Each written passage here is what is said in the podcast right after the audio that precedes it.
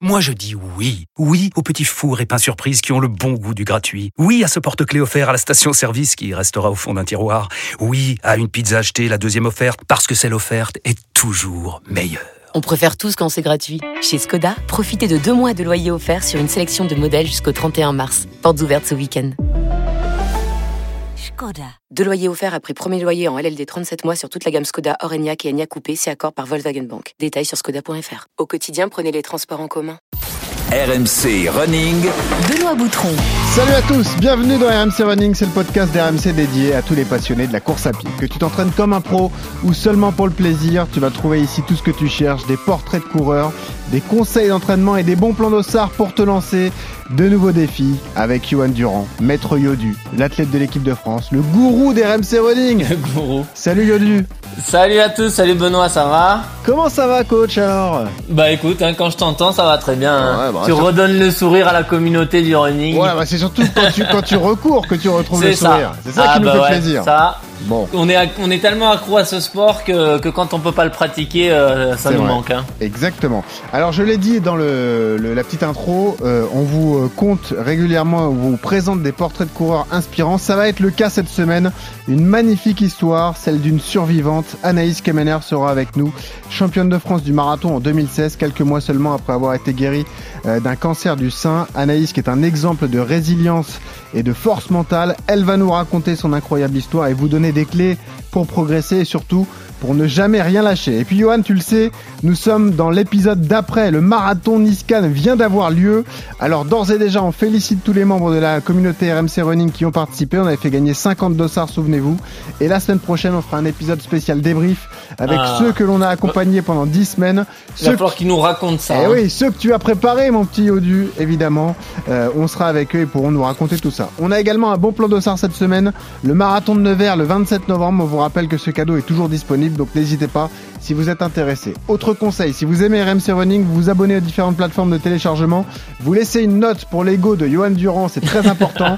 vous mettez 5 étoiles s'il vous plaît. Ah ouais, on veut du 5. Hein. Voilà, exactement. Et puis vous nous suivez sur les différents réseaux sociaux, Twitter, Instagram et Strava. Alors enfilez vos baskets, attachez vos lacets. Voici le portrait d'une championne. Anaïs Kemener est déjà un sacré bout de femme. Quand j'ai commencé la course à pied, j'avais 7 ans et en club à l'âge de 9 ans. L'une des meilleures marathoniennes françaises, enfin on va parler de tes, tes temps, c'est assez euh, impressionnant. Chez les dames, c'est Anaïs Kemener avec un chrono de 58 minutes 57 secondes. C'était un peu la découverte, c'était un gros point d'interrogation sur la course. Surtout que je suis pas très bonne en côte, donc j'appréhendais un peu. Et là maintenant, on a créé notre propre club en fait avec euh, mon compagnon et donc c'est le club de la Meute, toujours euh, à Tremblay. Elle a été championne de France du marathon en 2016 à Tours et en 2018 vice-championne de France du 100 km. Donc je suis aide-soignante euh, depuis 2013, toujours aux urgences. J'ai travaillé d'abord à, Bon- à Bichat et maintenant à Bondy à Jean Verdier. Donc j'ai eu un cancer du sein à l'âge de 24 ans. Euh, bah, J'avais rien demandé à personne. J'ai vu trois médecins en fait. Euh, Au cours de l'année 2014 à 2015. Euh, Comme d'habitude, euh, la première chose que j'ai demandé à mon chirurgien, c'est quand est-ce que j'allais pouvoir courir. Donc il m'a dit euh, 10 jours, bah parfait, au bout de 10 jours, euh, le dixième jour, je crois que je courais. Merci à tous d'être aussi nombreux pour, euh, pour cette cause, c'est très important. Et surtout n'hésitez pas à toutes et tous vous faire dépister contre le cancer du sein parce que moi ça m'est arrivé, j'avais 24 ans. Eh oui, on vous l'a dit, une championne, une survivante avec nous, Anaïs Kemener, cette semaine. Salut Anaïs Quel plaisir de t'accueillir. Euh, sois la bienvenue dans RMC Running. Euh, en plus, tu cartonnes euh, bah, quasiment toutes les semaines. Tu as juste remporté la course féminine de la Voie Royale. C'était un semi-marathon à, Saint-Denis, à côté du Stade de France, il y a 15 jours, en 1h18. hein. donc euh, ça Bam. cartonne pour toi quoi, en ce moment. Pour l'instant, ça se passe plutôt bien, oui, c'est sûr. je vais pas me plaindre. Johan, est-ce que tu connaissais l'histoire d'Anaïs? Est-ce que c'est une personne dont tu as déjà entendu parler? J'en avais entendu parler ouais, sur les différentes euh, plateformes internet euh, euh, sur les qu'on peut trouver euh, des interviews, des choses comme ça.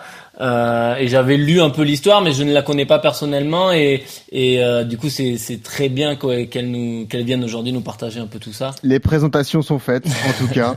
Euh, vous vous rencontrez enfin.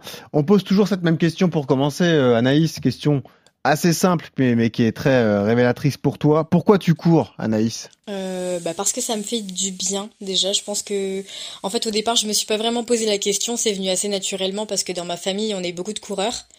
Et, euh, aujourd'hui, j'avoue que je je sais même pas vraiment pourquoi je cours. Je sais juste que je cours parce que ça me fait du bien et que ça me Enfin voilà, c'est à chaque fois, peu importe les émotions, que j'aille bien, que j'aille pas bien, c'est ce qui me fait sortir de de mes enfin voilà de ma zone de confort ou et j'en ai vraiment besoin en fait au quotidien je pense que à force ça devient une drogue Et d'ailleurs, on en parlera, hein, ce sera le thème de la séance, le volume d'entraînement, parce que tu as un volume assez impressionnant et tu quasiment aucun jour de repos. Euh, c'est très dur pour toi de rester au repos sur une journée. Hein. ouais c'est clair franchement ouais Ouais, même un footing de Ils sont tous addicts. Ils sont ouais. tous addicts, ces coureurs. C'est Ah un ouais, truc de fou. C'est fou. Bah allez, pour mieux connaître Anaïs, on attaque son CV de coureur. RMC. Le CV de coureur. Bon, ça se fait pas trop, désolé, mais rappelle-nous ton âge, Anaïs.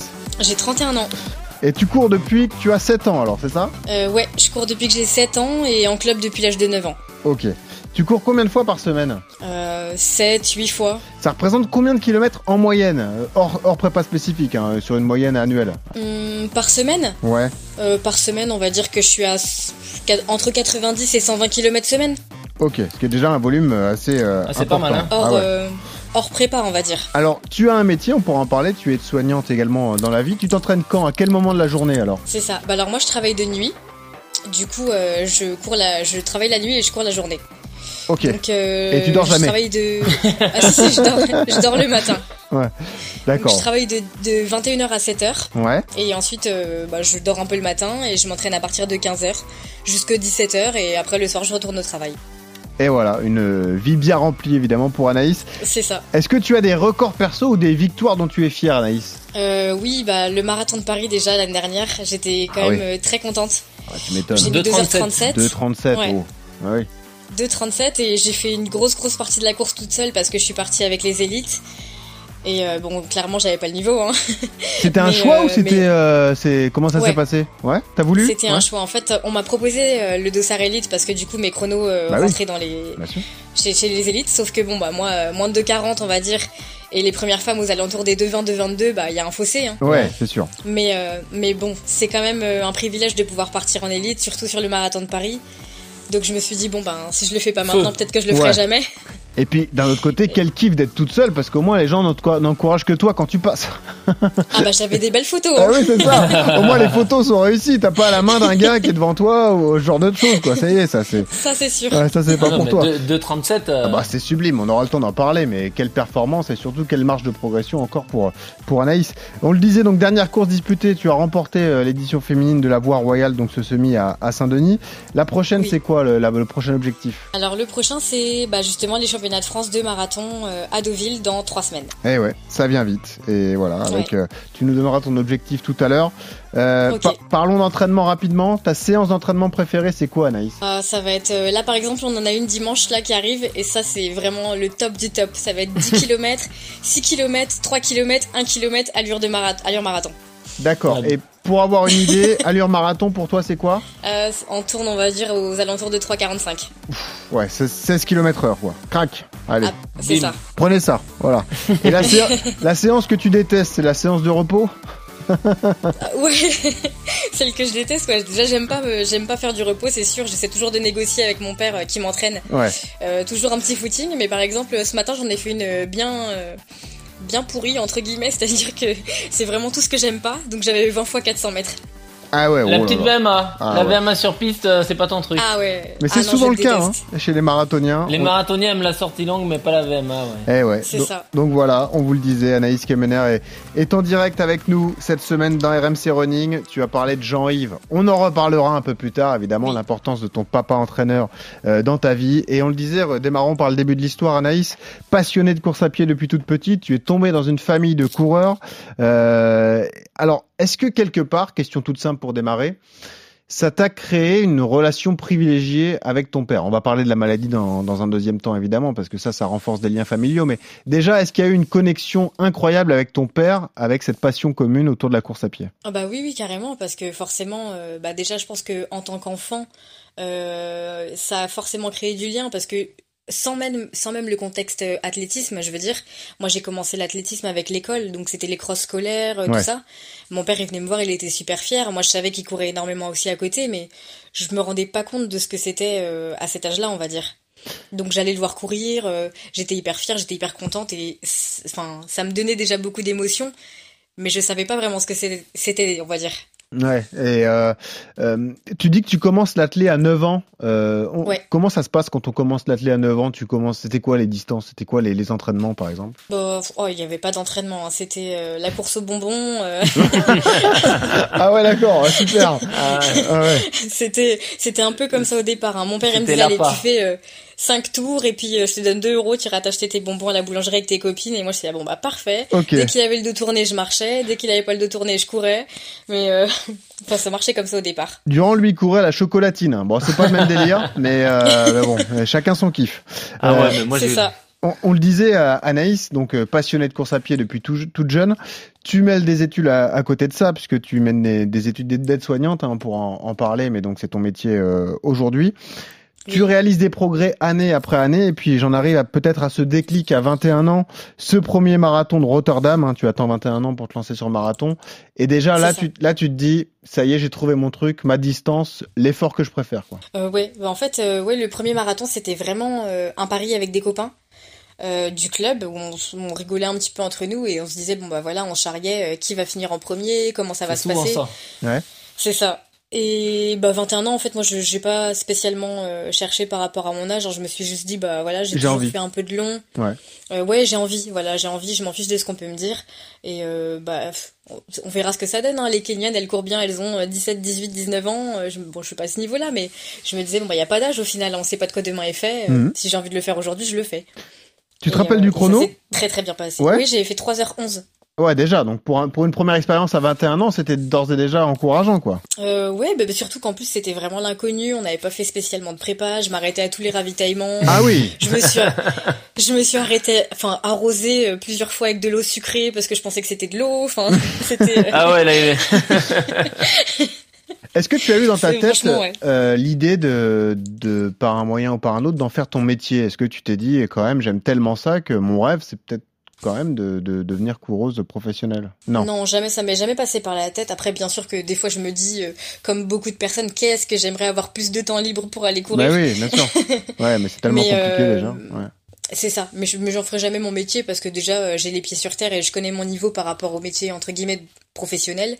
En France c'est compliqué aussi et, et bon bah après je pense que j'aime autant courir et j'aime autant cette passion, je pense que c'est parce que justement c'est ce qui me permet de, de me vider la tête à côté en fait. C'est pas mon métier, je sais que demain si je rate un entraînement, bah je pourrais quand même manger à la fin du mois. Enfin, ouais, c'est pas j'ai pas de souci de ce côté-là. Ça reste un plaisir. T'as toujours gardé ce côté plaisir, ce côté passion qui est euh, très important et, et c'est marrant d'ailleurs Anaïs, euh, je te propose d'ailleurs si t'en as l'envie d'écouter l'épisode qu'on a fait avec Yann Schrub qui a remporté euh, les 20 km de Paris et, euh, et qui lui nous parlait de ça aussi parce qu'il était en huitième année de médecine. Là, il a fait une année fantastique. Il est en train de se poser la question de devenir athlète professionnel à temps plein euh, pour les Jeux de 2024. Mais, mais c'est pareil, quoi. Lui aussi, jusqu'au bout, il s'est dit, euh, il faut que j'assure mon parcours euh, professionnel à côté.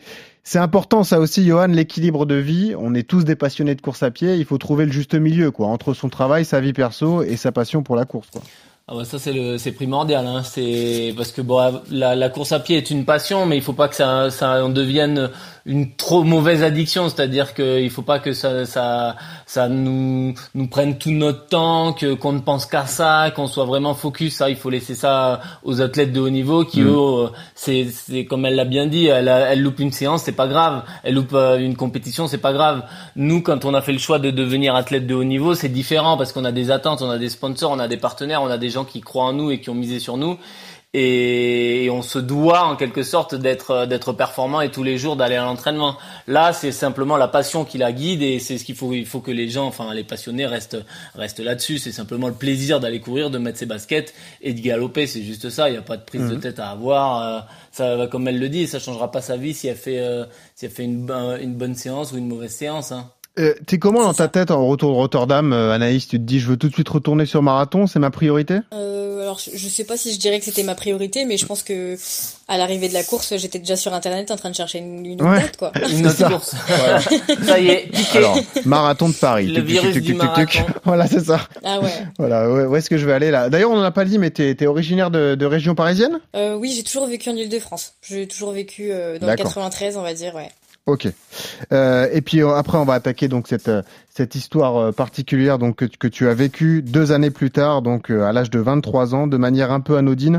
Tu détectes une boule dans, dans l'un de, de, tes seins et, et, immédiatement tu te rends compte que c'est douloureux, donc tu te dis je vais je vais quand même aller faire une première consultation. Toi qui en plus est dans le milieu médical, quoi. Tu te dis, euh, t'as le réflexe déjà de te dire je vais consulter pour voir ce qui se passe, quoi. C'est ça. Bah alors ça n'a jamais été douloureux, hein, par contre, mais j'ai bien senti que dans mon sein gauche, en fait, lors d'une douche euh, j'avais une boule. C'était pas très gros, c'était pas gênant, ça m'a jamais fait mal. Mais euh, bon, je me suis quand même posé la question. Je me suis dit bon bah voilà, euh, comme j'avais rendez-vous chez le gynécologue bientôt, je vais je vais en profiter pour demander.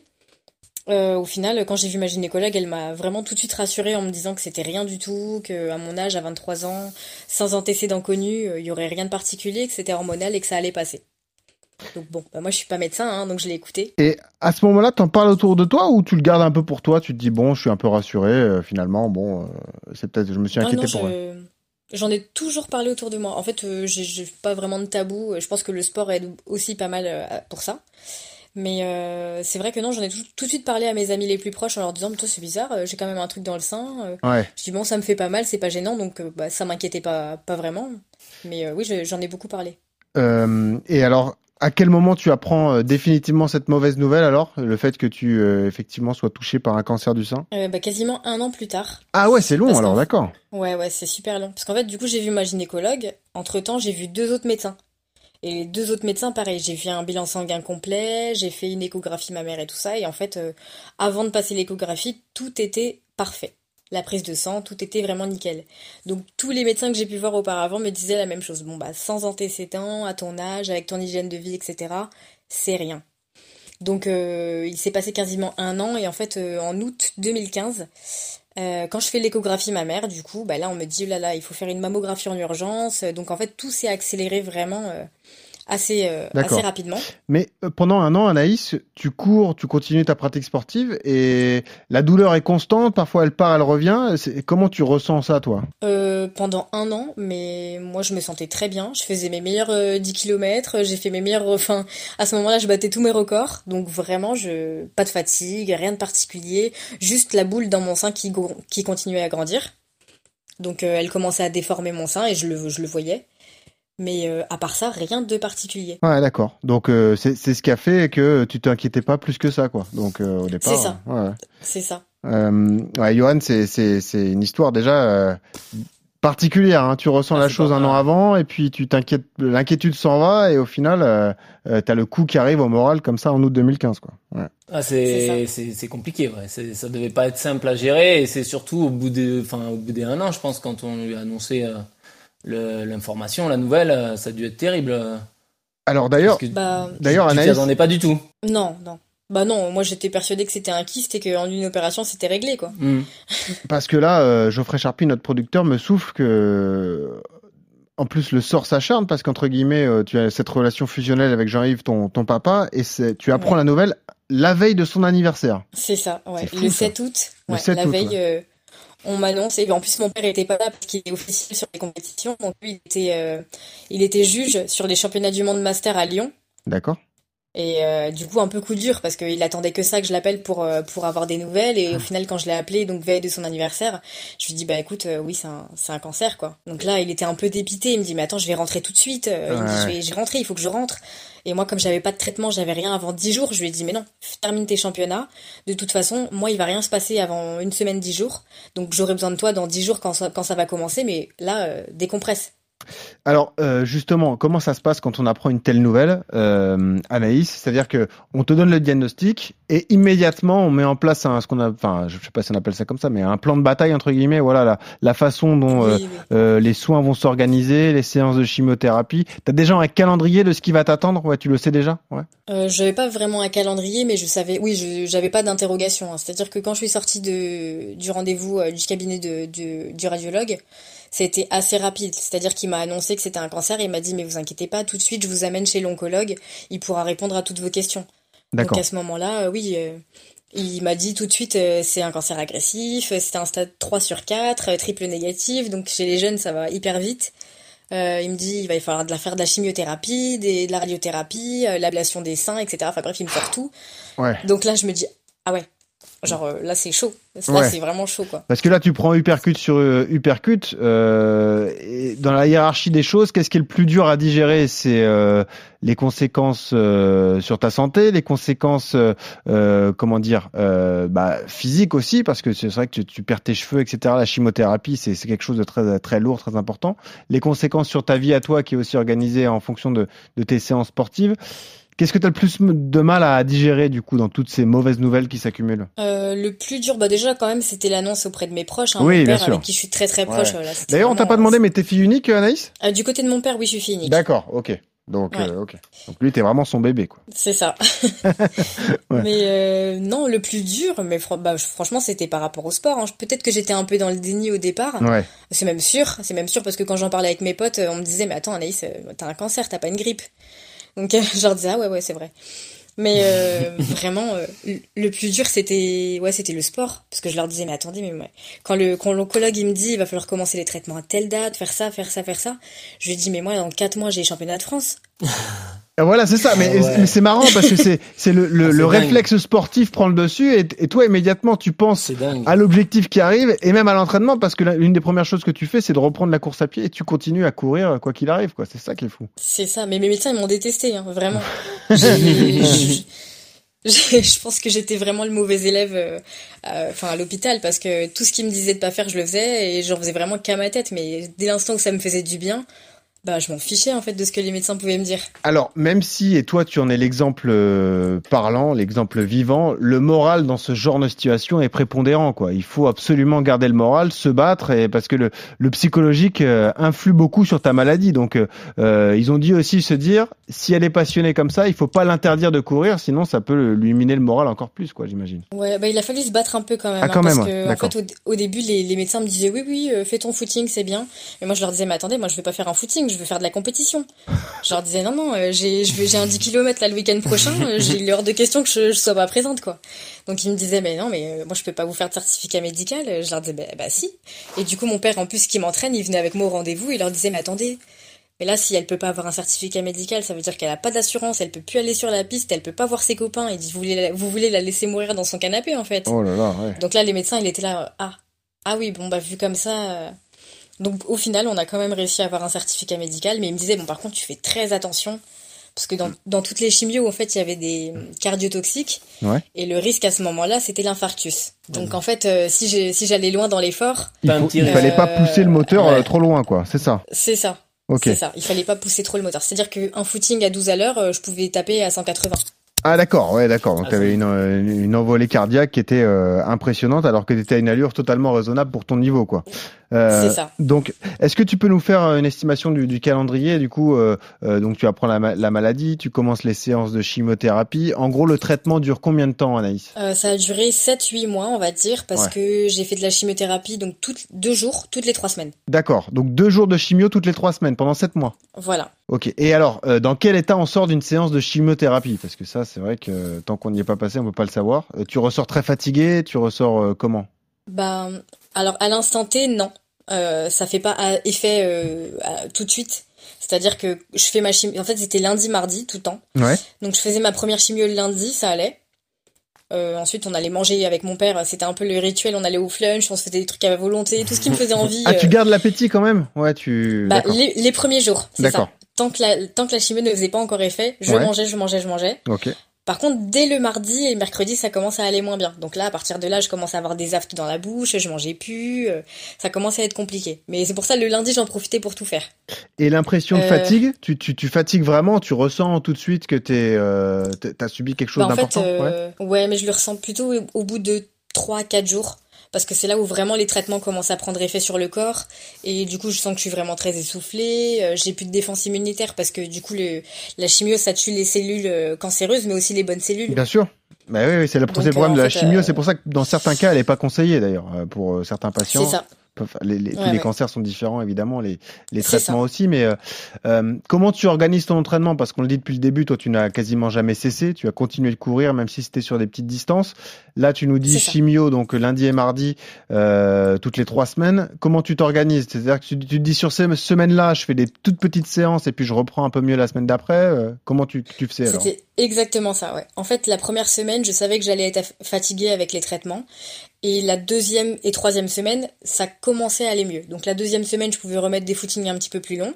Et la troisième semaine, ça allait bien, donc je pouvais mettre des séances. Et après, hop, rebelote. Quand tu dis des séances, donc tu refaisais du fractionné, du travail de qualité, etc. Oui, mais c'était, on va dire, des 30-30 ou des choses comme ça, mais c'était vraiment à mon rythme. et généralement, je, ouais, et je courais sur piste, comme ça mon père pouvait avoir un œil sur moi. Et tu as raison de le dire, et c'est un aspect qu'on n'a pas encore abordé, mais l'importance du moral et l'importance de rester dans ce groupe d'entraînement qui va te soutenir du début à la fin et garder cette cette connexion avec tous tes potes, tous tes partenaires, parce que ça aussi c'est primordial dans un passage aussi difficile. Mais c'est sûr, et je pense que vraiment ce qui m'a sauvé, c'était de pouvoir garder du, lien et de pouvoir continuer à rigoler et d'être avec mes, mes potes en fait. J'étais vraiment avec mon club et comme je le dis tout le temps, les fois où j'étais au stade, j'étais pas malade. J'étais comme tout le monde.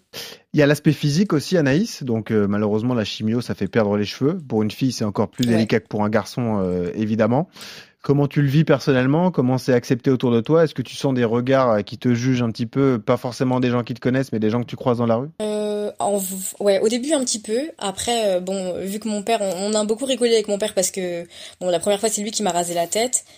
Et au final, lui, il est chauve, mais parce qu'il a une calvitie. Et, du coup, euh, quand, quand on était tous les deux, il me disait, mais regarde-moi. Il me dit, je le vis bien. Donc il me dit, regarde, qui va te regarder? Il me dit, tu t'en fiches. Il me dit, t'as chaud, t'enlèves ton bonnet. Enfin, c'était, après, je suis tombée malade, c'était août. Mais du coup, il y a eu toute la période septembre, ah, octobre, novembre. Tu as mis le bonnet tout, le temps, quoi. Ouais. Voilà. Donc j'étais en bonnet tout le temps et du coup ça allait plutôt bien. Mais qu'est-ce qu'on transpire du crâne? Je me rendais pas compte de ça. eh oui, parce qu'avec les cheveux longs, tu te rends moins compte évidemment que quand t'as le, le ah crâne rasé à blanc, c'est sûr. Ah, euh, ah, c'est clair. Anaïs, durant cette période, tu, tu continues ton travail d'aide-soignante ou tu es en arrêt maladie? Non. Non, non, je travaille plus du tout parce que comme j'ai plus de défense immunitaire, ouais, voilà. Je peux pas travailler auprès des malades.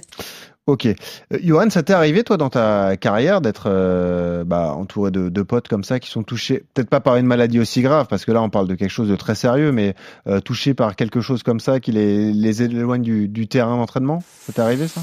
Non, pas, de, pas des, des maladies à, à ce point-là. Après, on a tous euh, eu plus ou moins des, des blessures plus ou moins graves, avec des fois bah, des jambes cassées, des, des opérations qui, qui nous éloignent des terrains pendant pendant un an, mais c'est beaucoup plus, enfin c'est pas le, la même problématique, mais c'est vrai que le le fait de rester, euh, euh, moi je le vois quand je me suis fait opérer du, du tendon d'Achille, j'ai quand même essayé de garder les copains. Euh, T'as une longue indisponibilité aussi, c'était voilà, j'étais indisponible pendant hmm. pendant six mois, mais mais voilà, il faut essayer de, de garder ça et et le côté courage qu'on a de motivationnel qu'on a dans l'entraînement eh ben il faut le mettre dans sa guérison et, et mettre euh, voilà au lieu de mettre toute la force euh, sur ces sur les 400 mètres d'habitude, bah là je le mets dans ma guérison, dans mon protocole de rééducation à devoir euh, et ça, ça ça aide ça aide vachement ouais. Tu restes sur cette période-là toi aussi Johan proche de tes potes d'entraînement, proche de tes entraîneurs, proche de, de la compète, de ce que font tes tes, tes coéquipiers sur les différentes euh, bah, compétition Alors euh, pendant une période, je voulais plus regarder. Du coup, j'avais vraiment tout coupé. Je regardais pas les compétitions, je regardais pas les résultats parce que c'était beaucoup de, de, frustration. Mais euh, après, au final, tu t'en rends compte qu'une fois que tu as accepté le cette blessure là et que bah t'es sur le carreau pendant pendant 4 6 mois, 8 mois ou peu importe, et eh ben tu te dis voilà, allez euh, enfin c'est c'est pas grave, je vais revenir, je vais je j'ai un mental, j'ai un mental de champion, je suis capable de de de, de trouver les ressources nécessaires pour euh, pour revenir à plus haut niveau. Et tu ouais, du coup après tu te réintéresses, tu re-regardes les résultats et tu redeviens euh, tu redeviens euh, un petit peu athlète quoi. Et c'est ça aussi qui nous permet de de se dire bah voilà allez dans 15 jours je cours dans enfin 15... la première fois où je suis allé courir hein, j'ai couru 30 secondes hein, mais bah c'était une libération hein. bah oui, bah on va pouvoir et ça faisait 15 jours que j'attendais ce moment-là où tu vas mettre tes baskets pour courir 30 secondes t'as l'impression d'avoir ah, marché sur propre, la c'était à côté de la porte tu t'es dit les chaussettes ah étaient déjà dedans tu t'es ah, dit voilà comme ça la tenue est prête. tout, tout, je m'étais mis en tenue pour faire 30 secondes. Mais ce jour-là tu te dis ça y est c'est gagné quoi. C'est sûr. Mais Anaïs quand t'étais éloigné de la compète est-ce que tu suivais tes potes qui eux y allaient sur des 10, sur des semis, sur des marathons? Est-ce que tu, tu continues à les suivre? Euh, Je les suivais, mais je courais aussi. Ah oui, tu les ouais, mais même euh, même ah durant la, durant les 7 mois de maladie là. alors Ah oui, oui, durant les chimios, je faisais quand même des 10 km et tout. Hein. Je, je prenais mon dossard, après je les courais en 43, 44 Oui, oui, bien minutes, sûr, mais c'est pas sûr. grave. Ouais, ouais. Au moins, t'allais au voulais quand bout. même quoi. participer. Tu te Bah, disais, mon père, je- il me ramassait à l'arrivée, mais je disais, je m'en fous, je l'ai fait, quoi. Voilà, c'est ça, exactement. Et puis, bonne réflexion, tiens, pour toi, Johan, de notre producteur Geoffrey Charpie. C'est vrai que si tu te rasais la mèche, mon vieux, tu pourrais passer sous les 2h08. C'est peut-être que tu perds un effet euh, aérodynamique, c'est pas bête, hein.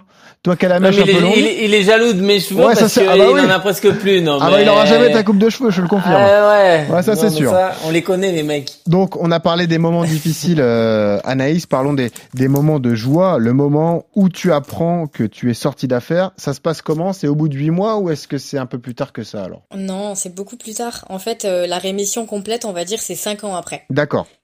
Donc là, mais aujourd'hui, je suis en après le rémission traitement depuis des- 2 ans. Après le traitement des huit mois, euh, donc le, le- tout le traitement est terminé, mais tu restes en surveillance euh, poussée? Ah oui, oui, parce qu'en fait, euh, je fais mes 7-8 mois de chimiothérapie. Ouais. Ensuite, euh, du coup, j'ai eu l'ablation du premier sein qui était malade. D'accord. Euh, donc j'ai eu tout plein d'opérations. euh, Enfin, c'était tout un tout un cursus. Ensuite, j'ai fait de la radiothérapie, donc des rayons euh, bien localisés pendant deux mois, tous les jours. Et ensuite, bah, c'est Et pareil. ça, et ça, alors ça, euh, les, les conséquences, alors les conséquences esthétiques évidemment de l'ablation d'un sein, on imagine pour une pour une jeune femme, mais les conséquences physiques des rayons localisés, c'est pareil, ça te provoque les mêmes choses, la fatigue, le, ouais. Euh, non, alors Non. physiquement c'était pas c'était pas aussi important que la chimio parce que Mhm. là pour le coup c'est vraiment localisé donc c'est sur la peau. Par contre ça peut créer des grosses brûlures euh, au niveau de la peau, au niveau des cicatrices D'accord. et euh, donc ça, ça ça durcit la peau. Donc après en termes de comment dire par rapport au bras, enfin c'est un peu pour ça aussi que je suis passée sur le long long long long les longues distances parce que j'arrivais plus beaucoup à me servir de mes bras au départ. C'était avec les ah, le opérations c'était un peu te, tendu. te- d'accord, te, te, te faisait des douleurs euh, difficiles à supporter, quoi. C'est ça? C'est ça. Je pouvais pas aller vite. J'arrivais pas à, à me servir de mes bras assez rapidement. J'avais Hmm. plus de, c'était plus très tonique. Donc Euh, il fallait plutôt que je fasse de l'endurance. Alors, on, on parle de force mentale depuis tout à l'heure. Euh, J'aurai une question bien précise dans un instant, mais déjà, euh, euh, c'est vrai que pour une jeune femme, accepter un cancer du sein, c'est difficile. Donc, tu perds tes cheveux, tu, dois être, euh, tu subis une ablation de, l'un de tes seins. Euh, ça, moralement, c'est difficile aussi à, supporter, j'imagine. C'est c'est une épreuve en plus? Euh, ou pas forcément Ou c'est- le cheminement euh, naturel et tu te dis, tu l'as accepté dès le début, quoi, dès le diagnostic. je l'ai accepté dès le début parce que Ouais. je pense que le fait de travailler à l'hôpital, ça a beaucoup aidé aussi. Ah oui, bah C'est-à-dire que je, comme je suis, je travaille aux urgences, euh, ça m'a permis de relativiser en me disant, bah, cancer du sein, ça soigne très bien. Ouais. Euh, je suis, enfin là, je vois pas pourquoi je m'en sortirais pas. J'ai le mental, je suis entourée, tout va bien, je suis bien suivie. Donc je me disais, bon bah voilà, euh, j'ai mes deux jambes, j'ai mes deux bras, mon cœur est solide. Il Ouais. y a pas de raison que ça se passe pas bien, quoi. C'est qu'un sein, c'est pas grave. C'est des, c'est des cas que tu avais déjà vus dans l'hôpital où tu travailles? Ouais. Euh, non, parce que Non. moi, du coup, c'était les urgences et je travaillais pas dans des services spécialisés. Ah oui, c'est vrai. Donc, euh, donc nous, on voyait un petit peu de tout, mais par exemple, c'était pas les détections de cancer. Alors, question qui m'intéresse avec toi, Anaïs Kemener. Euh, on le disait, forcément, cette épreuve te, renforce dans les moments compliqués. Euh, forcément, tu as une force mentale qui est peut-être supérieure à la moyenne parce que on se dit que toi, dans une préparation ou dans les moments difficiles d'un marathon, bah, tu peux puiser des ressources que les autres n'ont pas. Mais la question, c'est est-ce que c'est ça ou est-ce que, à l'inverse, euh, c'est le mental que tu t'es forgé depuis toujours parce que tu pratiques la course à pied depuis que tu es toute petite qui t'a aidé justement à surmonter la maladie? Comment tu vois ça? Est-ce que c'est l'un ou, l'autre ou les deux finalement? Euh, moi, je pense que c'est le fait d'avoir toujours fait du sport. Ouais. Donc le, Le sport t'a Ouais. aidé à Ah développer ouais. un mental de- dès toute petite, quoi. Ouais. Ah oui, oui, oui, je pense. J'ai toujours eu ce, ce mental, on va dire, de compétition, euh, de, de, de combattante. Donc je, pour moi, c'était, euh, voilà, on va, quoi qu'il arrive, euh, même si ça va être difficile. En fait, même le, la maladie, je l'ai pris comme un marathon. Ouais. C'est-à-dire qu'il y a plein de fois où c'était difficile et là, je me disais, bah allez, c'est pas grave. C'est le mur du 30e. Après, ça va passer, ce sera l'arrivée. Voilà, c'est ça. Donc euh, Ouais, c'est ça. Au, au moins, t'as pris ça comme une course, tu savais ce que c'était. et, euh, Alors, la question, c'est est-ce qu'aujourd'hui encore, quand tu prépares un marathon ou quand tu es sur un- une course, n'importe quoi, on souffre aussi sur un 10 km, mais tu puises là-dedans pour aller chercher des, des ressources ou, ou est-ce que non, pas forcément, euh, tu, enfin, ça, ça reste de la passion de la course à pied et c'est pas non plus un surplus de motivation ou de, ou de, de, de renfort mental. Si, quand même. Si, si, quand même. Oh bah oui, carrément. Déjà, euh, il y a plein d'entraînements où j'étais un peu en train de chouiner. Mon père, il me suivait en vélo, il me disait, hé, il me dit, t'as connu plus dur, hein. Il me voilà. dit, donc maintenant, tu vas pas te plaindre. Il est là, Jean-Yves. C'est ça. Il me dit, t'as connu plus dur. Il me dit, je vais pas t'entendre te plaindre pour un 1000 mètres, hein. Donc c'est des trucs comme ça. Ou alors, euh, par exemple, 20 km de Paris, j'en ai, j'en ai vraiment chié. Ouais. je suis partie un peu vite et franchement, c'était difficile. Et, et, en fait, comme c'était début octobre, j'avais le petit ruban rose sur moi. Et c'est vrai qu'à un moment donné, j'ai baissé la tête. Eh oui. J'ai baissé la tête et j'ai vu mon petit ruban rose et je me suis dit, non mais là, je peux pas lâcher en fait. Donc j'ai dit, tant pis, il reste quoi, 5-6 km, mais on va continuer à se donner à fond parce que quoi qu'il arrive, j'ai passé par Enfin voilà, je suis passée par des périodes beaucoup plus difficiles que ça. Là aujourd'hui, je suis là, je suis, même si c'est dur, bah j'ai connu plus dur. Donc on va au bout. Ouais. Et puis on va parler de l'importance d'Octobre Rose, évidemment, euh, qui est euh, une période significative pour toi. C'est évidemment le l'hommage national à cette euh, magnifique cause, donc pour détecter les, les différents cancers du, du, sein. Alors on le disait, donc sept mois de, de traitement, ensuite un, un, suivi poussé. Tu es en rémission depuis seulement euh, deux ans, mais quand est-ce que tu reprends l'entraînement à bloc? Parce que tu nous as dit que pendant toute ta période de chimiothérapie, tu continues à faire des 10 km, mais quand est-ce que tu commences à repousser l'entraînement, refaire du fractionné sérieusement et remettre de l'allure dans tout ça, Anaïs? J'ai repris quand même relativement tôt. Après, je pense voilà le fait de ne jamais avoir arrêté, ça m'a permis de pas repartir à zéro. Ouais. Mais j'ai repris vraiment en 2016 en fait. Je me suis fait opérer 2016, j'ai fait ma radiothérapie en 2016 et pour donner bah, le petit exemple, j'ai gagné le championnat de France de marathon. Et eh oui, bah, on en a parlé, bien 2016. sûr. Bah oui, oui, parce que euh, un mois après, tu arrives à gagner cette course. Mais d'ailleurs, cette course, elle est, elle est significative, quoi. Enfin, ça, elle veut, elle, elle, en fait, elle, elle, euh, elle, euh, comment dire, elle caractérise ton histoire, cette course. L'histoire de cette course, c'est complètement dingue. On va en parler dans un instant. Mais quand, quand tu comprends, quand tu reprends l'entraînement complet, notamment pour ces championnats de France, est-ce que tu as mis l'objectif en tête? Est-ce que tu te dis, bon bah là, je suis reparti et j'ai envie de faire euh, mille trucs. J'ai envie de faire New York, j'ai envie de faire ci, ça, non, euh, C'est vrai qu'au début, je suis un petit peu partie en cacahuète. tous les, week-ends. C'est vrai, c'est vrai. Mais après, bon, il a quand même su me remettre les pieds sur terre en me disant, bon, là, tranquille, hein, ça sert à rien de faire tout ça. Il m'a dit c'est bon t'es vivante maintenant t'as plus rien à prouver. Voilà. Et euh, mais oui c'est vrai que l'objectif c'était vraiment les championnats de France de marathon en 2016 parce que j'avais pas pu les faire en 2015. Et je disais à tout le monde, non, non, non, mais même si je l'ai fait en 5 heures, je veux le faire, je veux le faire. Et tout le monde me disait, mais non, non, non, non. T'es en chimio, là, tu te calmes, tu restes à la maison. Donc euh, en 2016, c'était euh, obligatoire. C'était ma revanche. Quoi qu'il arrive, il fallait que je fasse les championnats de France. Alors vas-y, raconte-moi cette histoire des championnats de France 2016 parce que euh, on est un mois donc après toute cette histoire. Tu te dis, je veux les faire, j'y vais. Est-ce que tu as un objectif précis en tête ou est-ce que tu y vas tout simplement pour le chrono pour te faire plaisir déjà au départ? Ouais, en fait j'avais l'objectif, c'était juste de, enfin juste, c'était déjà énorme, c'était juste de battre mon record personnel. Qui était de? Qui était de 2h58, je crois. D'accord. À ce moment-là. Ouais. Et euh, ouais, 2h58 ou 2h57, je sais plus. Ouais. Et, euh, et donc mon objectif c'était de passer sous les 3 heures. Je me disais mais voilà, là ma revanche, ce sera ça. La plus belle revanche que je puisse avoir, c'est de retrouver mon niveau d'avant. Après, euh, mes dernières chimios, elles étaient en février. Ouais. Et du coup, j'avais plus aucun traitement. De février à septembre, j'ai plus eu aucun traitement. D'accord. Et la course s'est déroulée en quel mois? Et la course, fin d'année comme ça C'était en septembre. Euh, ouais. Ah, tu y étais, Yodu Non, non, mais je me rappelle, ouais. D'accord. Je me rappelle de, de, des France. Parce que euh, donc tu, tu te présentes à Naïs, évidemment, tu arrives. Euh, je sais pas si tu étudies d'ailleurs la, la, concurrence et le niveau de tes concurrentes. Euh, oui, mais moi, pour moi, j'étais pas du tout. ok. Tu te lances et là, ce qui est incroyable dans cette course, c'est que au fur et à mesure des kilomètres qui s'égrènent, bah, tu vas gagner place après place, place après place, te dire que le podium est possible, te dire que la deuxième place est possible, tu vas apercevoir la moto qui entoure la première, tu vas te dire finalement c'est possible, et tu vas aller chercher cette victoire comme ça. C'est, elle est magnifique cette victoire, Anaïs. C'est ça. Mais à l'arrivée, mais je pense que j'étais un peu sonnée. Hein. Je me suis dit mais qui va me réveiller de ce rêve là parce que c'est incroyable. C'est pas vrai, c'est pas possible. non, c'est clair. Bah après pour moi c'était comme je l'ai déjà dit plusieurs fois, voilà, euh, les favorites de la course n'étaient pas présentes ce jour-là et moi je m'attendais absolument pas à aller chercher même un podium. Euh, je me suis dit bon bah voilà, je participe au marathon de Tours, quoi. C'est c'est ma revanche. Et au final, euh, les kilomètres se sont super bien passés. Toute la course s'est très bien passée, toute la prépa aussi. C'était juste incroyable. Mon père, il m'a vu à un point, j'étais troisième. Il m'a vu à un point, j'étais deuxième. Même lui, il devait se dire, mais qu'est-ce qui se passe là? Mais pour lui, t'imagines l'histoire pour lui, c'est magnifique aussi. Bah oui, euh, lui, lui qui t'entraîne, lui qui te suit évidemment au quotidien et qui te voit comme ça gagner place après place. Et d'ailleurs, info que me dit Geoffrey une nouvelle fois, tu rattrapes celle qui était première, donc Nathalie Tavernier, au 40e. Exactement. Donc c'est magnifique. Exactement. Ah Là, les deux derniers kilomètres, ça devait être complètement dingue, quoi. L'ambiance, et puis toi, dans ta tête, ce qui se passe dans ta tête à ce moment-là, Anaïs, c'est fou. Mais c'est ça. Là, je pense que ouais, je me suis dit, si je meurs au bout, c'est pas grave. Hein. j'ai tout. Ah, pas, après tout ça.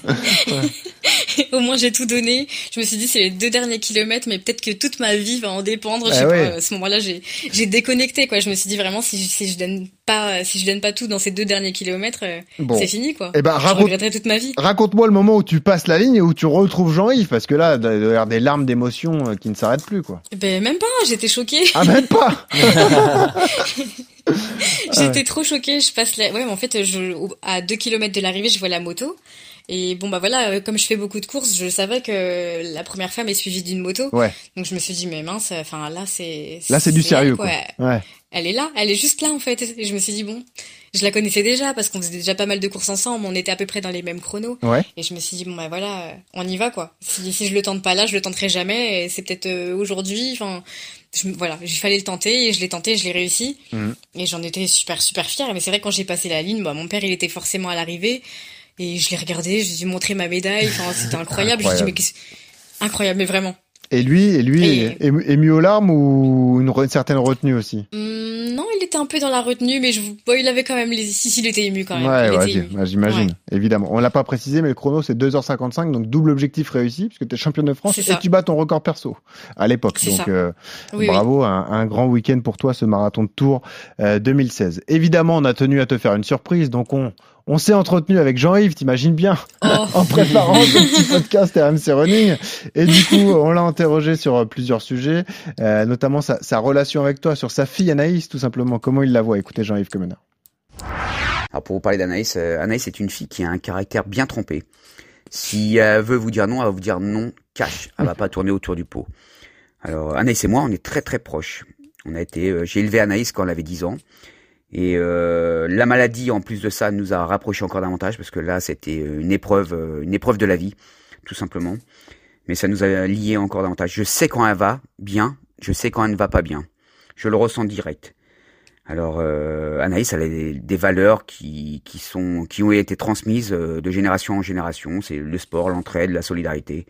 Non, non, Anaïs, euh, je suis fier de toi. Et Anaïs, tout simplement, je t'aime.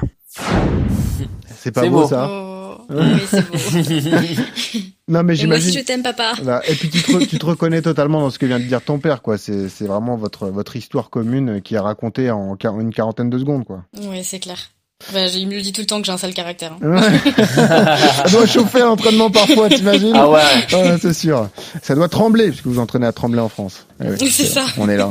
Euh, alors là, on a parlé du, du caractère de, de ta relation avec lui et aussi. On n'oublie pas que c'est ton entraîneur. Donc il va nous parler aujourd'hui, enfin désormais de Anaïs la sportive. Écoutez Jean-Yves. C'est une athlète qui est vraiment faite pour le long. Dû à sa foulée rasante et économique, euh, elle est loin d'avoir exploité encore son potentiel. Ah.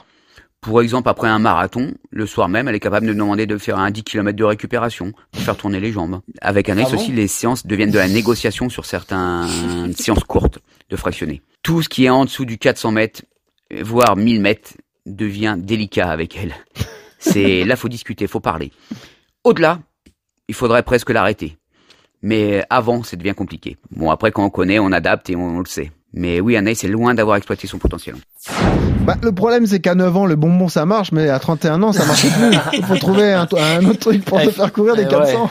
C'est ça le truc, Anaïs. Non, c'est sûr, c'est Ouais. sûr. Mais ce ce qui est intéressant avec toi, on le disait, donc tu es plutôt une coureuse de, de long, mais tu brilles quand même du. Enfin, tu as quand même un spectre, un panel impressionnant. Tu, tu pratiques du 10 au 100 km. Tu es même monté jusqu'à 100 km, toi, Anaïs. Ouais, c'est vrai. C'est, je sais pas pourquoi. Non, je rigole. c'est des défis différents, en fait. C'était un défi? Ouais, c'est ça. Non, c'était pas un défi. En fait, c'est quand j'ai fait euh, mes opérations de reconstruction. Euh, on m'a enlevé les, le grand dorsal en fait des deux côtés, à droite et à gauche, euh, parce que du coup, il fallait euh, faire une reconstruction euh, naturelle, on va dire. Donc, comme je, je tolérais pas les prothèses, on m'a mis euh, le grand dorsal devant pour créer un petit galbe en fait, Parce que c'est situé où les- le grand dorsal, qu'on ait une idée euh, dans le dos. D'accord, ok. Et, euh, et en fait, euh, du coup, j'étais, enfin, limitée dans mes mouvements euh, avec justement ces opérations du dos. Et je pouvais pas faire de séance de vitesse, c'est ce que je disais tout à l'heure. Donc j'ai fait, bah, je me suis dit, bah, en fait, mon père m'a mis dans la tête. On se dit, bah tiens, qu'est-ce qu'on va faire? Bah du 100 km. Et puis moi, je lui ai dit tout de suite, bah allez, ok. Non, mais.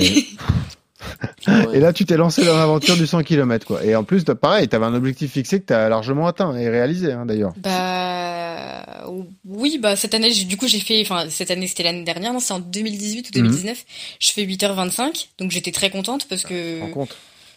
Je, enfin, ouais, j'étais très contente. Je fais 8h25 03. À savoir que le chrono international B est à 8h25 0. Mais tu sais quoi, c'est ce que j'allais Ah, te mince. dire. Et je crois que de tête, parce qu'on a reçu euh, Floriane que tu connais bien, Floriane Hoth, qui est donc Oui, oui, championne du monde du 100 km hein, quand même. Euh, Ouais, elle a décroché clair. ce titre il y a, il y a moins de deux mois.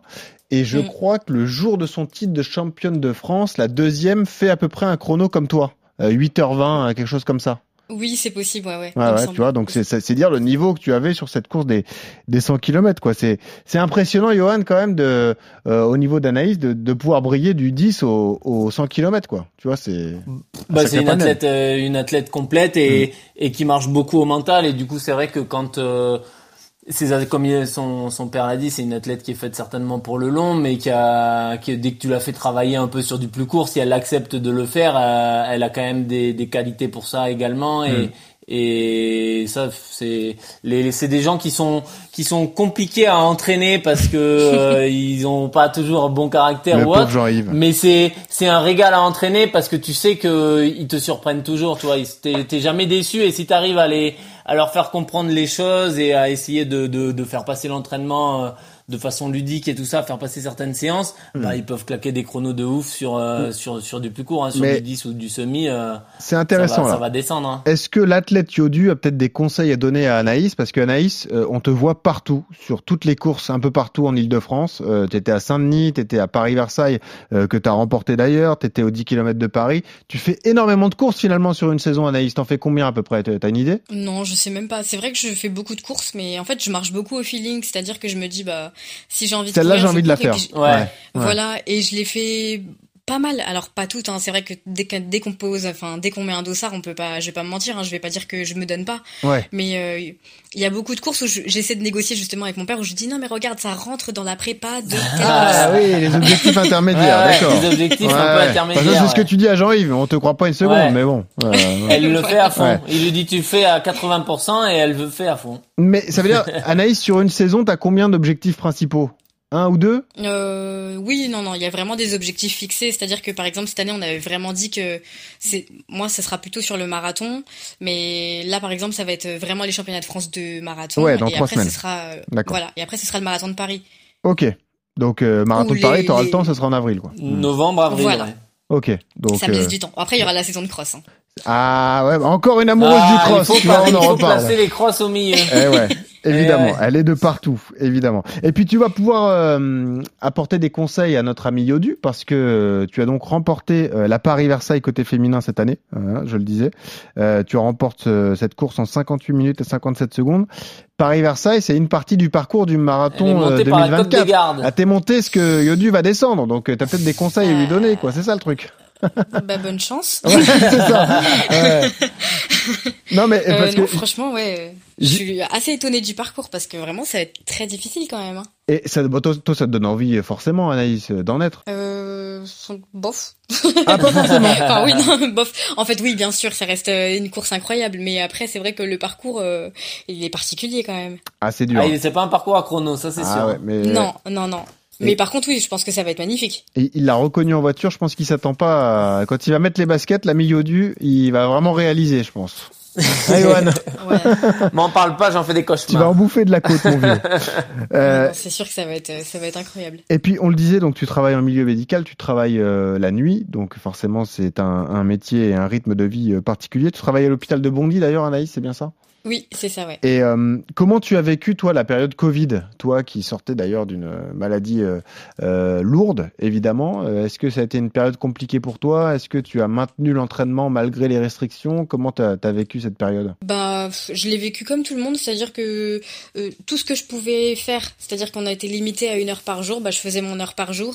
Je savais que de toute façon à ce moment-là il n'y avait pas de compétition, il y avait rien, donc Mm. euh, au final c'était une petite parenthèse euh, dans dans la vie de chaque personne. Je me dis voilà moi j'étais pas athlète euh, et enfin élite euh, internationale, enfin je sais pas comment on appelle, euh, ouais, c'était pas mon métier en gros et Mhm. bah je je me suis vous enfin je me suis donné euh, à 100% dans mon métier réel. Et à ce moment-là, voilà, je voyais que ça. S'il y avait besoin de faire des gardes supplémentaires, je faisais des gardes supplémentaires.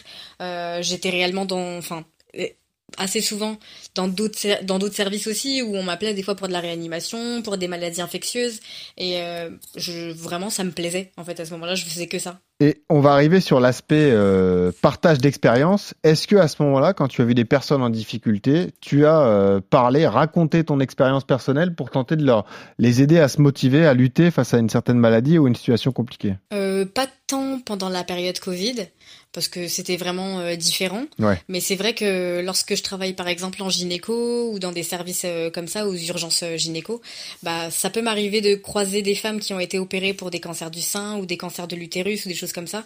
Et c'est vrai qu'on en discute un peu. Je, je vais les voir et je vais leur dire, bah, elles sont inquiètes ou elles savent pas trop ce qui va se passer côté opération. Et j'ai ce plus, on va dire, Ouais. de pouvoir en discuter avec elles et de pouvoir les rassurer en leur disant bah regardez moi aussi je suis passée par là aujourd'hui je vais bien alors on n'est pas toutes pareilles on n'a pas toutes les mêmes cancers mais je pense que c'est quand même un point rassurant À quel moment tu t'es dit, toi, il est important que je raconte mon expérience, que je m'associe à des, des mouvements, des associations pour faire parler de tout ça, euh, immédiatement euh, après la, la rémission ou, ou ça, a- ça, a pris un, ça a mis un peu de temps pour toi? Ah non j'en ai parlé tout de suite. Tout de c'est à dire suite, que dès ouais. l'instant où j'ai appris que j'avais un cancer du sein j'ai tout de suite commencé à faire des posts sur Instagram.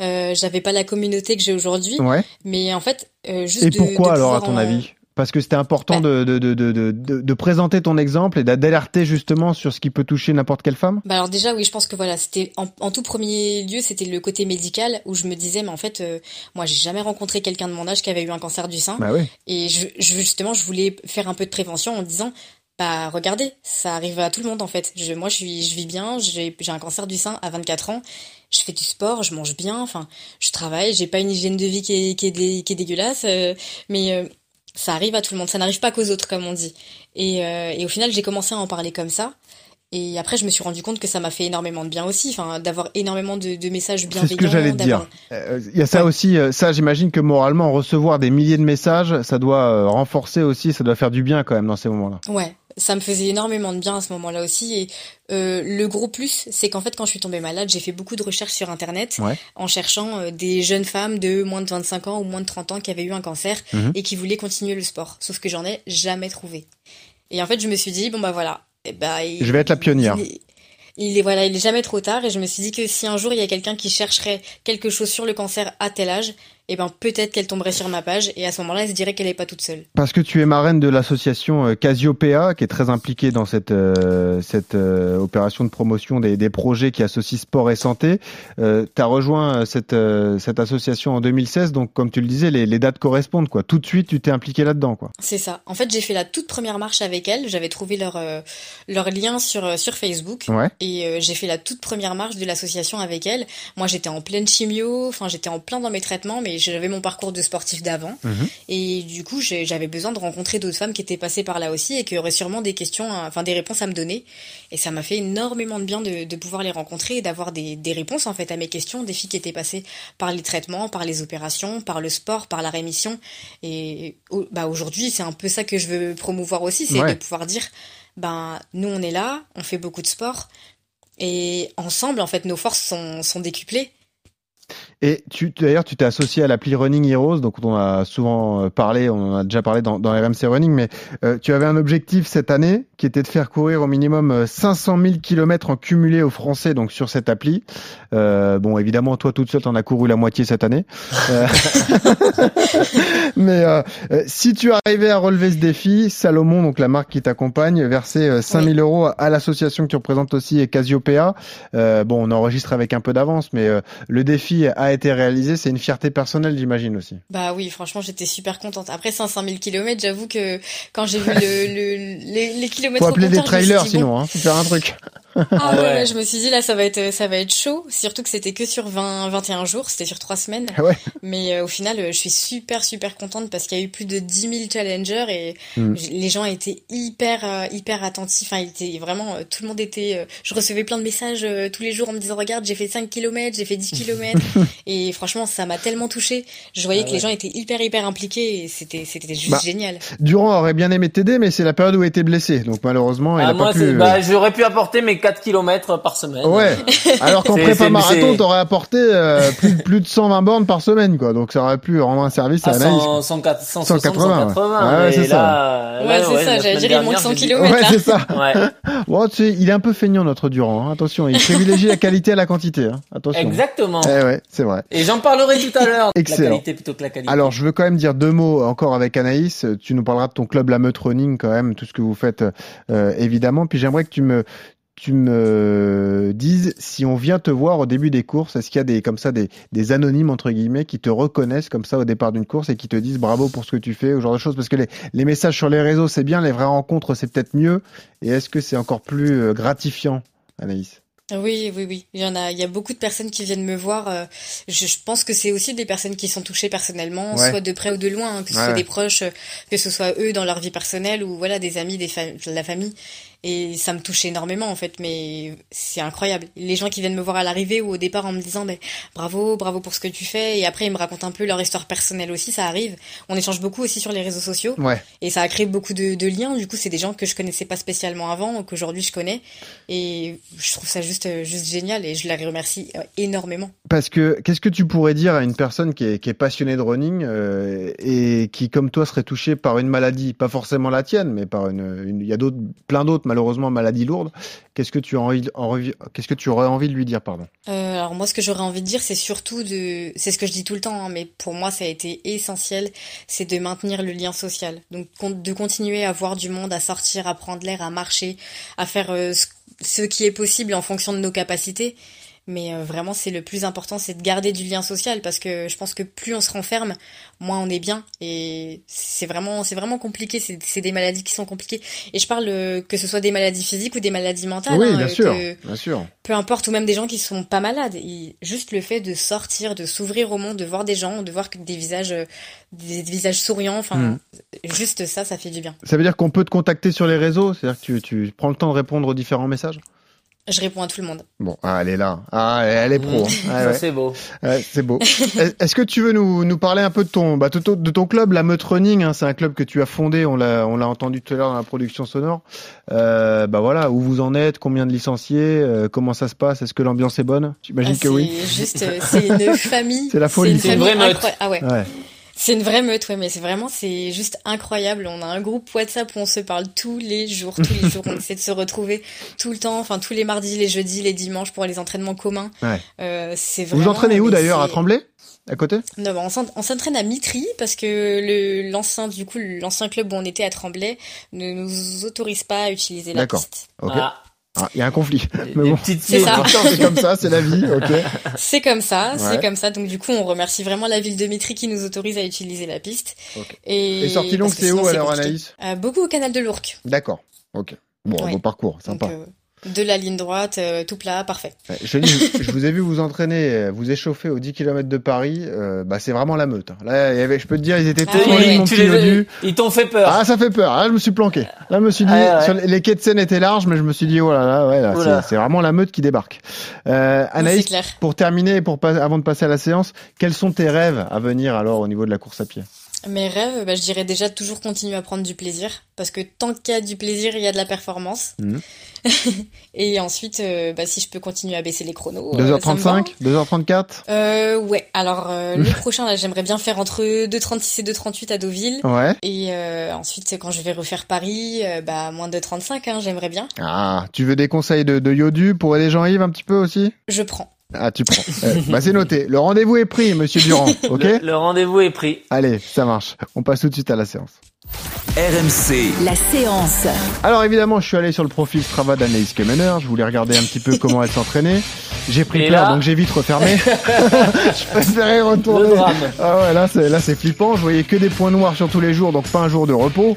Euh, en moyenne, j'ai noté ouais 10 sorties hebdomadaires parce que parfois aussi tu te rends euh, à vélo euh, à ton travail. Hein, aussi Anaïs, Oui. ça, on peut le, le décompter. En gros, en moyenne, j'ai noté ces dernières semaines 135 km, donc 135 km semaine pour euh, euh, une fille comme toi qui travaille de nuit. En plus, c'est énorme. C'est énorme. hein. Très peu de jours de repos. Et Yodu, c'est la question qu'on se pose tous. Où sont mes limites en termes de kilométrage? Est-ce que je peux me permettre d'augmenter mon volume d'entraînement? Et surtout, est-ce que ça va m'aider à progresser? Est-ce qu'une nouvelle fois, Maître Durand, le mot-clé, c'est la progressivité? Pas passer de 50 à 90, 100 km en, en l'espace de deux mois, quoi.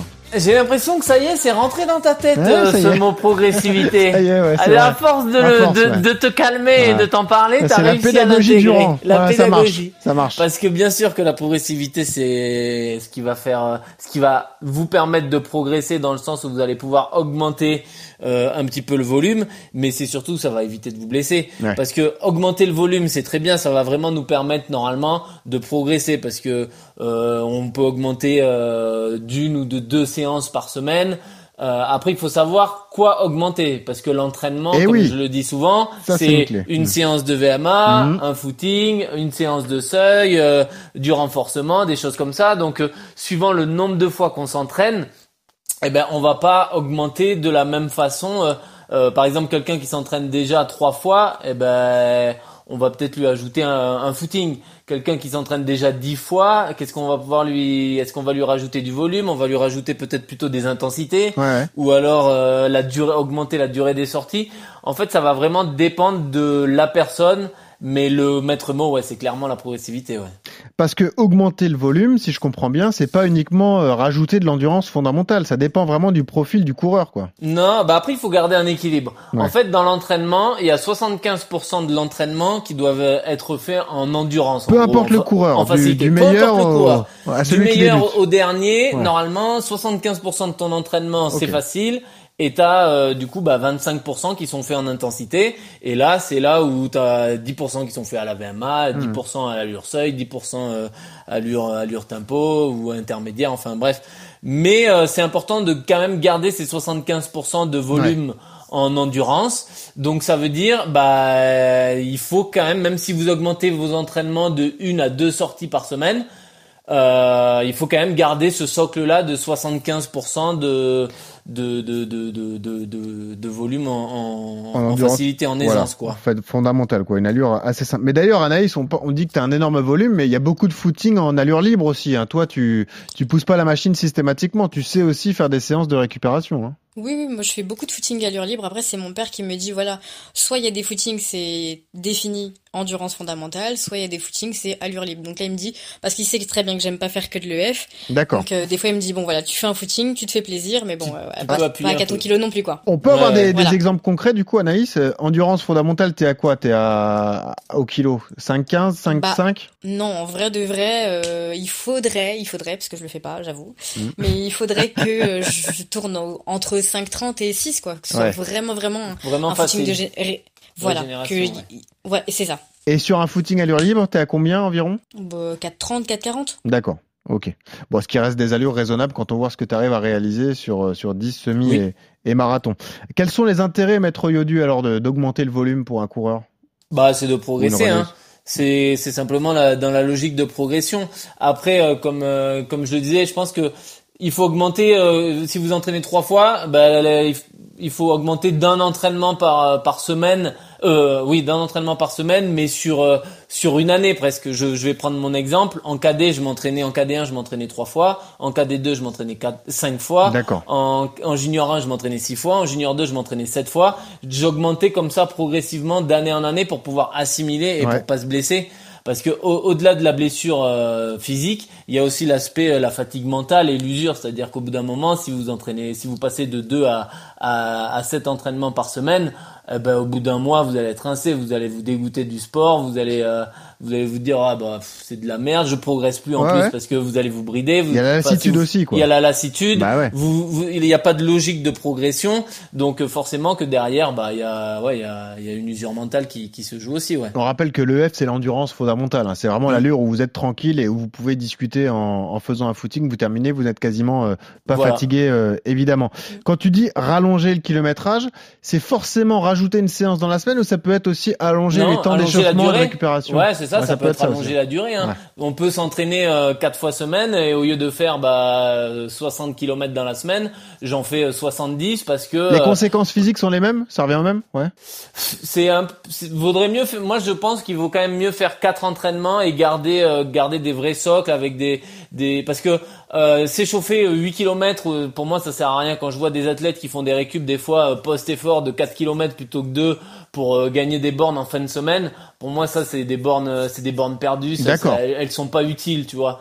Donc euh, peut-être faire quatre séances dans la semaine euh, pour monter à 70, mais par contre se mettre une vraie séance de travail, Ouais. euh, une vraie séance de renfort, une vraie séance de VMA ou une vraie séance de qualité. Moi je pense qu'il faut quand même privilégier la qualité plutôt que la quantité. C'est-à-dire que euh, c'est pour ça que enfin si les gens euh, suivent ton Strava et voient comment comment je t'entraîne un peu. Ah oui, c'est t'as vrai. T'as Moi, je suis quatre cobaye, séances hein. par semaine, mais euh, t'as il y a quatre entraînements dans la semaine, mais t'as une séance de VMA, une séance de fractionné, un footing cool Mm. et une sortie longue. Je préfère ça que euh, quatre footings à, à, à, à 15 à l'heure, euh, tout à la même allure. Ouais. Pour moi, là-dessus, il n'y a pas de logique de progression, même si il y a des contre-exemples avec Marjolaine Nicolas qu'on a Oh, reçu et qui, elle, s'entraîne Ouais. de cette façon-là Ouais. et ça, ça lui réussit. Mais Tu la connais, Marjolaine, euh, Anaïs? Je la connais pas personnellement, mais je sais qu'elle a fait le marathon de Paris en 2,35. Ah, J'avais entendu parler d'elle. C'est flippant. Et elle a fait un super chrono au 10 km. Ah oui, eh ben alors tu sais quoi, t'écouteras l'épisode qu'on a fait avec elle. Euh, jamais euh, de qualité à la- a- dans ses entraînements, que du footing à 15 à l'heure. Il n'y a pas de plan d'entraînement, il n'y a rien. Pas de C'est- Elle fait plan. que du footing à 15. Voilà, exactement. C'est euh, Et elle- elle progresse malgré tout comme C'est fou. ça, donc euh, bon, comme quoi. euh, incroyable. Elle a remporté le 10 tout. km de Rennes ouais, en 33 minutes. Euh, euh, Il y a quelques jours, c'était assez hallucinant et on la salue d'ailleurs Marjolaine qui nous écoute euh, régulièrement. Qu'est-ce que vous pensez tous les deux de l'entraînement bicotidien Tu vois, par exemple, j'ai une séance de fractionné le, soir. Est-ce que je me fais un petit réveil musculaire le matin, Yodu Qu'est-ce que t'en penses? Bah, tout dépend du temps, hein, tout dépend. C'est après, c'est pareil, ça va être l'équilibre à trouver entre l'entraînement et la récupération. C'est-à-dire que si c'est quelqu'un qui travaille, eh ben, il, il va, ça va lui ajouter de la, ça va lui créer une fatigue qui va, il va vraiment avoir du mal à assimiler l'entraînement. Après, si Ça c'est peut en être vacances, contre-productif alors. ça peut être contre-productif complètement. Ouais. Il faut l'en- l'entraînement, le corps, il a besoin de temps pour s'habituer, en Mm. gros, à l'effort. Et on peut pas passer de, de à se mettre à doubler comme ça si on récupère pas. Donc euh, il faut le faire de façon intelligente. Nous, euh, enfin athlète pro, on a la chance, euh, tu vois, de pouvoir faire la sieste, de pouvoir faire les étirements, de pouvoir se faire masser, de pouvoir euh, de pouvoir aller chez le kiné, de de- d'avoir tous les outils Ouais. pour pouvoir récupérer au mieux. Mais ce qui n'est pas le cas chez un, individu lambda. Et c'est vrai que bah, quelqu'un qui va s'entraîner à 6 heures, il va avoir sa journée de taf et le soir il va recourir à 18 heures. Ouais. Bah ça va durer, euh, ça va durer, ça va durer trois semaines euh, et au bout de trois semaines, euh, Fini. ça Crac. sent la blessure, ouais. Ah ouais. Eh ben, imagine quelqu'un qui travaille de nuit, n'est-ce pas Et Anaïs donc, euh, bah, c'est des équilibres à trouver, hein, c'est des habitudes à avoir et de à bien se connaître aussi. Hein, c'est de l'expérience, à savoir quand on se sent fatigué, euh, Bah ouais. réveil, bah, il faut peut-être lever le pied le jour de l'entraînement, quoi. Tu le fais toi Anaïs Ah. ça Parfois tu sors de, de ta nuit de garde, tu, tu te fais une petite séance comme ça de, de, de footing, après tu vas dormir et puis tu reprends l'entraînement le- l'après-midi? Ouais, ça arrive. Ça arrive de temps en temps, mais après, c'est pareil, comme le disait Johan, euh, je suis hyper à l'écoute de mon corps. D'accord. Et si je vais me sentir trop fatiguée, je vais annuler l'entraînement. Ouais. Parce que ce sera pas, euh, il y aura aucun bénéfice et je vais me dire, bon, en fait, je vais créer, je vais accumuler de la fatigue bêtement, je vais récupérer moins vite. Alors que bon, c'est pas le but. Mais là, par exemple, ce matin, j'ai fait ma séance. Ce soir, je vais aller faire un petit footing et après, je vais aller au travail. Mais parce que mon organisation me le permet. Cet Ouais. après-midi, j'avais, j'ai rien fait. Je me suis reposée, euh, j'ai mangé. Enfin, tout est, tout est parfait, quoi. Ouais, là, Geoffrey Charpie. Tu a- nous as parlé, t'es motivé. Ouais, ouais. Voilà. T'es- T'es motivé. Geoffrey Charpie a regardé sur Strava, tu nous as fait du 20 fois 400 ce matin. Sympa. Oui. J'aime pas ça. quelle horreur Mais euh, quelle horreur Oh, mais comment on peut accepter ça Ah, j'aime vraiment pas ça. Ah bravo, hein, tu t'es motivé. Chapeau. Une vraie Bah, en championne. fait, je devais la faire hier, hein. Oh, mais euh, ouais. j'ai- j'ai- euh, hier, j'avais pas le mental. Ah, hier pas le mental. Euh, Cette nuit, message de Jean-Yves. Oh, le 20 Oh. x 400. Le marathon des championnats de France dans trois semaines. Crac. Allez, on y va. Ouais, Voilà, c'est ça. Bon, ben merci pour tous ces conseils et tout de suite on passe au bon plan d'Ossard. RMC, Le bon plan d'Ossard. Alors on a un top cadeau euh, cette semaine encore, euh, Anaïs. Nous toutes les semaines on fait gagner les dossards pour euh, permettre à ceux qui nous écoutent de rester motivés. Euh, c'est le marathon de Nevers, ce sera le 27 novembre. On était avec Antoine Deville euh, la semaine dernière. On vous rappelle ce magnifique cadeau. On prend un peu le temps de- d'effectuer le tirage au sort parce que c'est vraiment sympa. C'est le week-end euh, à passer là-bas avec la course de, kart- de karting la veille. Tu te rappelles, hein, Yodu? Ah Euh, oui. C'est top. Sur le, Il- Ouais. Sur le circuit de Manicourt, donc ancien circuit de Formule 1, vous faites la course de karting la veille et le lendemain euh, bah, marathon le 27 novembre. Vous partez du circuit en plus pour aller rejoindre le, le centre-ville de, de Nevers. L'hébergement est compris, euh, tout est compris. Vous pouvez vraiment vous régaler. Donc si vous êtes intéressé, vous nous laissez un, un commentaire sur nos réseaux sociaux, Strava, Instagram ou encore Twitter. Et puis on vous souhaite euh, bonne chance. Mais c'est plutôt cool ça, franchement comme cadeau. Euh, à part la météo, il y a rien qui peut vous arriver les amis. C'est ça, il y a du. non, non, belle course. Ouais. Exactement. Et puis pour terminer, on a cette tradition, Anaïs, on t'a demandé la musique que tu écoutais quand tu courais. Comme de nombreux coureurs, tu n'écoutes pas de musique quand tu cours, tu t'écoutes. Voilà, tu préfères Oui. être euh, concentré. Mais tu as quand même une musique que tu écoutes quand tu rentres de l'entraînement. Et tu nous as choisi, euh, alors attention, prononciation, Big Ranks, qui s'appelle Homegrown. C'est ça? C'est ça. Ah, on est là. Pas mal ça. On peut faire l'endurance fondamentale là-dessus quand même. Ah. Qu'est-ce que t'en penses, Yodu Ça, ça passe, ça passe. Pas mal. Ou pour, pour les, les étirements que tu détestes faire. Johan, devant la télé. Ben voilà, tu te mets ça. Non, c'est trop, trop punchy pour les étirements. Ça, ça me donne envie d'aller courir plutôt. Alors attends, parce que j'ai Geoffrey Charpie qui me dit que Anaïs écoutait beaucoup Laurie et Billy Crawford plus jeunes. Là, on est passé oh à là autre là, chose. mon père. Ah, c'est, c'est beaucoup mieux. Ah, on a, voilà, Ah, on il a a les scoops. balancé, il a balancé le dossier, Jean-Yves. Ah, on le kiffe. Jean-Yves, on te kiffe. Billy C'est ça. Crawford. Ah ouais. Ça va. Ouais, bah, ça va, la playlist à Billy Crawford, elle n'est pas dure à trouver, il y en a qu'une. Et oui, eh Et ben, il, en- il en a pas fait écoute, beaucoup. on fait tous des erreurs de jeunesse, mon petit Johan. C'est comme ça. Et l'important, c'est de passer à autre chose. Heureusement que tu l'écoutes plus aujourd'hui. Bon, Anaïs, merci beaucoup d'avoir été avec nous, d'avoir raconté ton incroyable histoire. C'est, tu es Ben, un merci à personnage vous, beaucoup. passionnant, inspirant, et on te souhaite beaucoup de réussite pour la suite, notamment au championnat de France de, de Surtout marathon. les France, ouais. Voilà, évidemment les France, on espère que tu vas briller. Et tu es la bienvenue quand tu veux dans RMC Running. hein. N'hésite pas vraiment, tu, tu as ton siège. Tu es, il est prêt pour toi. Super. Merci beaucoup. Merci Anaïs, bonne soirée à toi. Merci. coach Yodu, c'était un plaisir encore cette semaine. La Merci semaine prochaine, épisode débrief du marathon Niscan avec toute la team RMC Et on vous rappelle ce conseil toutes les semaines, surtout quand vous courez, souriez, ça aide à respirer. Salut à tous.